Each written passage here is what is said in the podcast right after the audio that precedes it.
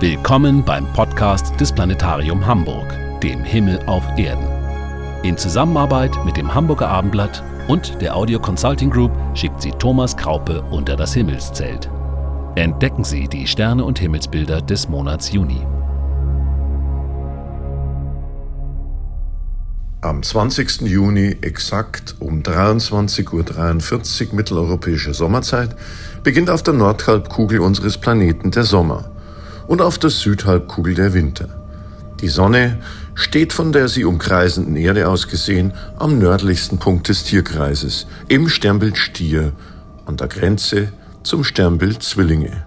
Wir haben die größte Mittagshöhe und den längsten Tag des Jahres. Und natürlich die kürzesten Nächte, wenn man überhaupt von Nacht sprechen kann. Selbst ohne Mondlicht. Und von einem idealen Beobachtungsort aus wird es im Juni erst gegen 1 Uhr mitteleuropäischer Sommerzeit dunkel genug, um lichtschwächere Sterne sehen zu können. Im Norden leuchtet bis tief in die Nacht der Dämmerschein. In den nördlichsten Gebieten Europas, im Norden Norwegens, steht die Sonne seit Mitte Mai sogar rund um die Uhr am Himmel. Eine Nacht gibt es dort nicht. Am Nordkap in 71 Grad nördlicher Breite haben wir jetzt die Sonne selbst um Mitternacht als Mitternachtssonne noch drei Grad über dem Nordhorizont. In Norddeutschland gibt es zwar keine Mitternachtssonne, aber immerhin eine Mitternachtsdämmerung. Denn während es im Süden Deutschlands längst dunkle Nacht geworden ist, hält die Dämmerung in Norddeutschland die ganze Nacht über an. Doch trotz dieses Handicaps gibt es eine Menge zu entdecken am nächtlichen Himmel. Und die markantesten Sternkonstellationen sind am dämmerig hellen Firmament umso leichter erkennbar. Und auch Planeten zeigen sich in den Juninächten. Bereiten Sie sich mit unserer Monatssternkarte Juni darauf vor. Diese Karte kann im Internet heruntergeladen werden.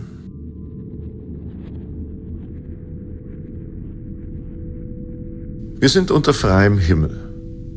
Im Nordwesten leuchtet der helle Dämmerschein.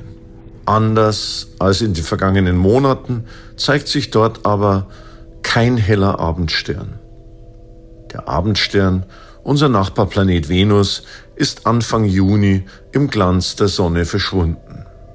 Venus überholt am 3. Juni unsere Erde in 43 Millionen Kilometer Distanz und tritt dabei zwischen uns und die Sonne.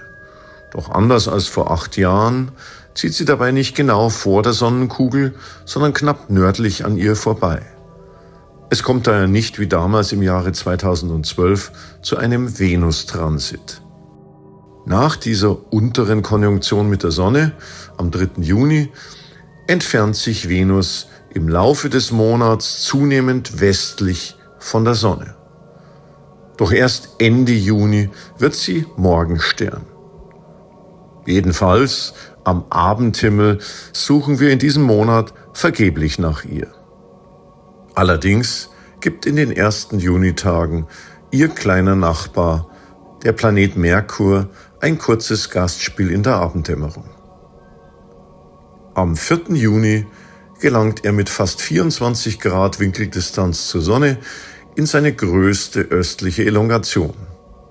Etwa eine Stunde nach Sonnenuntergang kann man in den ersten Junitagen versuchen, den sonnennächsten Planeten als kleines Lichtpünktchen weniger als eine Handbreit über dem Nordwesthorizont zu sehen, bevor er im Horizontdunst verschwindet.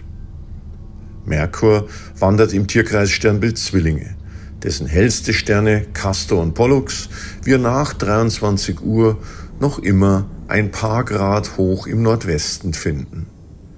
Weiter rechts bzw. nördlich davon funkelt fast gleich hoch der helle Stern Capella im Fuhrmann. Er bietet uns den besten Anhaltspunkt und die vielleicht beste Chance, in diesem Monat einen Kometen zu sehen. Denn der Komet Swan zieht in den ersten Junitagen knapp unterhalb von Capella vorbei und kann dann abends etwa zwei Stunden nach Sonnenuntergang im Nordwesten als diffus wirkendes Sternchen entdeckt werden.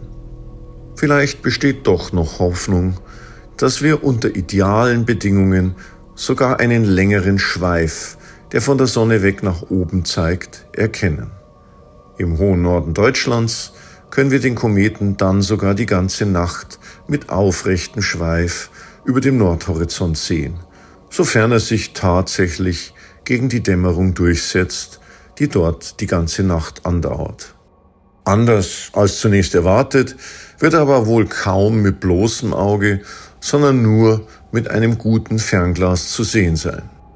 Ihn zu finden erfordert Geschicklichkeit, denn er bleibt recht nahe am Horizont und kann sich nicht gegen das Dämmerlicht und die Stadtbeleuchtung durchsetzen. Wie der Stern Capella geht er nicht unter, sondern schwingt sich durch die Erdrotation in Norddeutschland kurz nach 1 Uhr nur knapp über dem Nordhorizont weiter Richtung Nordosten. Er ist zirkumpolar, wie der Fachmann sagt.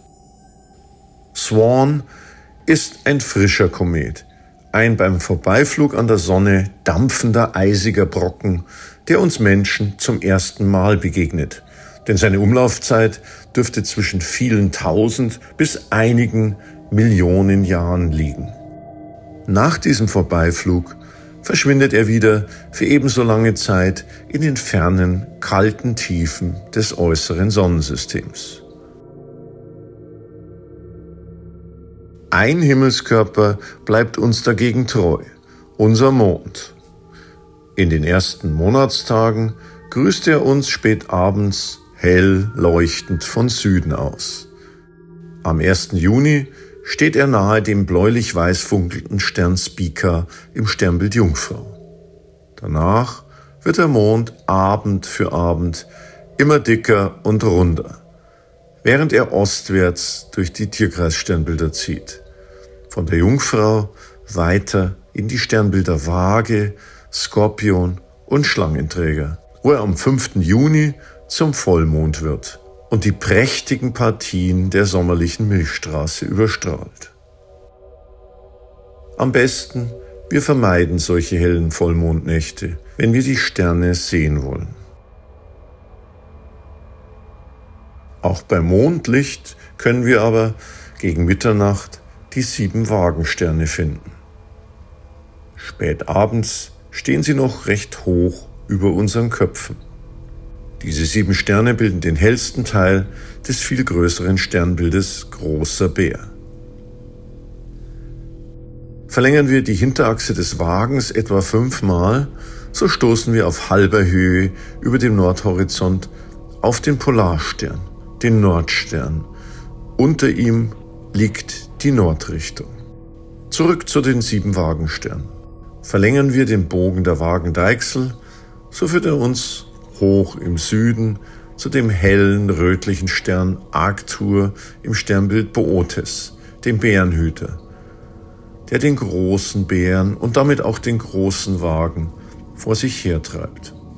Folgen wir dem Schwung der Wagendeichsel über Arctur hinaus, so gelangen wir wieder zur bereits erwähnten Speaker in der Jungfrau. Speaker und Arctur hoch darüber sind die hellsten Fixsterne des Frühlingshimmels und bleiben auch im Frühsommer noch am Abendhimmel.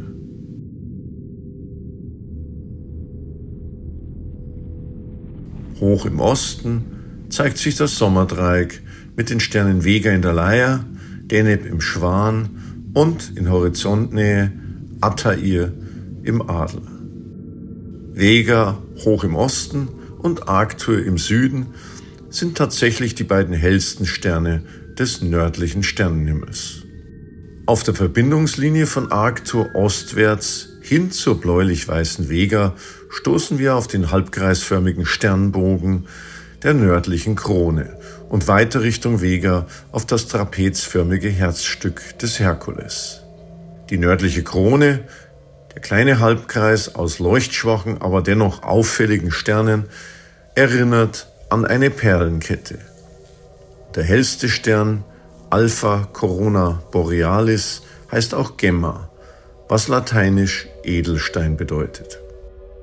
Unterhalb der Krone füllt jetzt im Sommer der Schlangenträger Ophiuchus einen ausgedehnten Himmelsbereich im Süden. Rechts unterhalb, nahe dem Südhorizont, funkelt gegen Mitternacht der rötliche Stern Antares im Skorpion. Durch diese Region ziehen Sonne, Mond und Planeten ihre Bahnen. Am 4. Juni steht der rundliche Mond oberhalb von Antares, bevor er am 5. Juni weiter in den Schlangenträger zieht und dort als Vollmond leuchtet.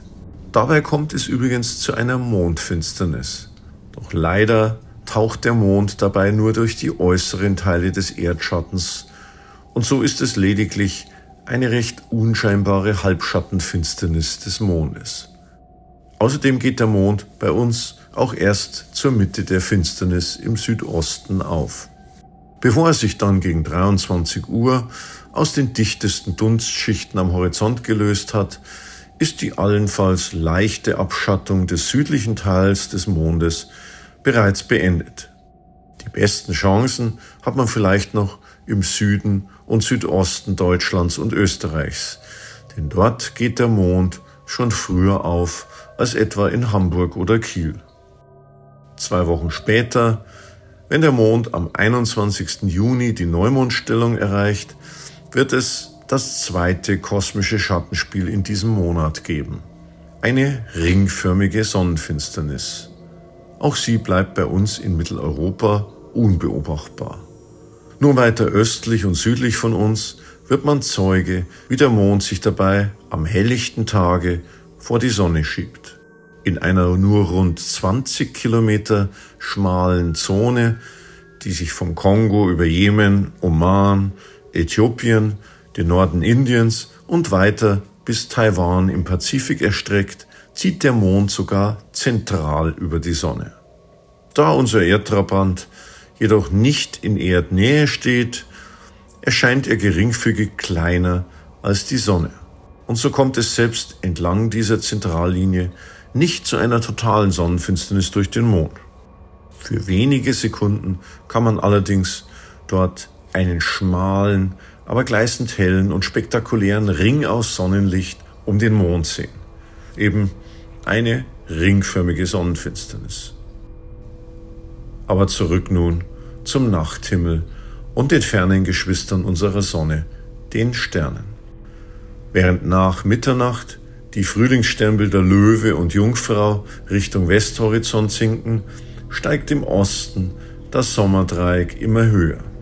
Dieses markante Sternendreieck mit den Sternen Vega in der Leier, Deneb im Schwan und Attair im Adler erreicht gegen drei Uhr morgens zusammen mit den prächtigen Partien der sommerlichen Milchstraße die Südrichtung.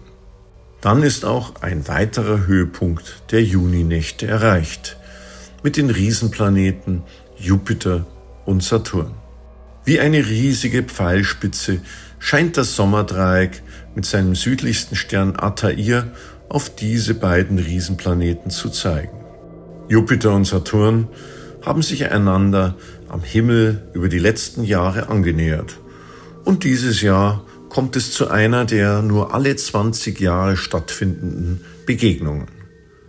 Jupiter wandert im südlichsten Tierkreis Sternbild Schütze, während Saturn nur wenige Grade links von ihm bereits im Sternbild Steinbock leuchtet. Jupiter, der König der Planeten, regiert als hellster Lichtpunkt die Sommernächte. Beide Planeten, Jupiter und Saturn, leuchten unterhalb von Altair unübersehbar hell. Sie sind nicht nur die größten, sondern auch die fernsten Planeten, die man mit freiem Auge sehen kann.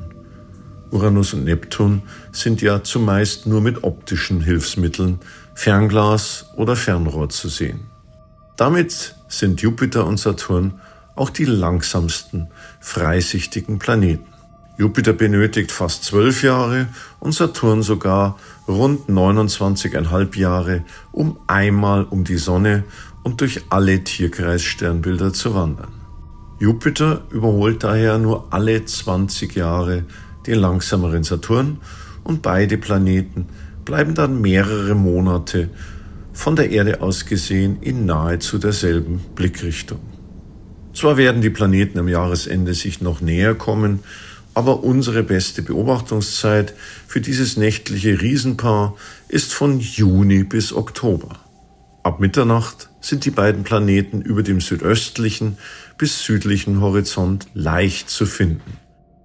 Im Unterschied zu den Sternen glänzen sie in einem ruhigen Licht. In der Nacht vom 8. auf 9. Juni zieht auch der Mond an den beiden Riesenplaneten vorbei und sie bilden bis in die beginnende Morgendämmerung ein schönes Trio über dem Südhorizont. In den darauf folgenden Nächten wandert der abnehmende Mond weiter in den Wassermann, wo er in den Morgenstunden des 13. Juni auch noch dem Planeten Mars begegnet. Gegen drei Uhr morgens leuchtet der rote Planet knapp über dem Halbmond. Knapp über Mars steht auch noch der ferne Planet Neptun, der jedoch nur etwas für erfahrene Himmelsbeobachter mit einem Fernrohr ist.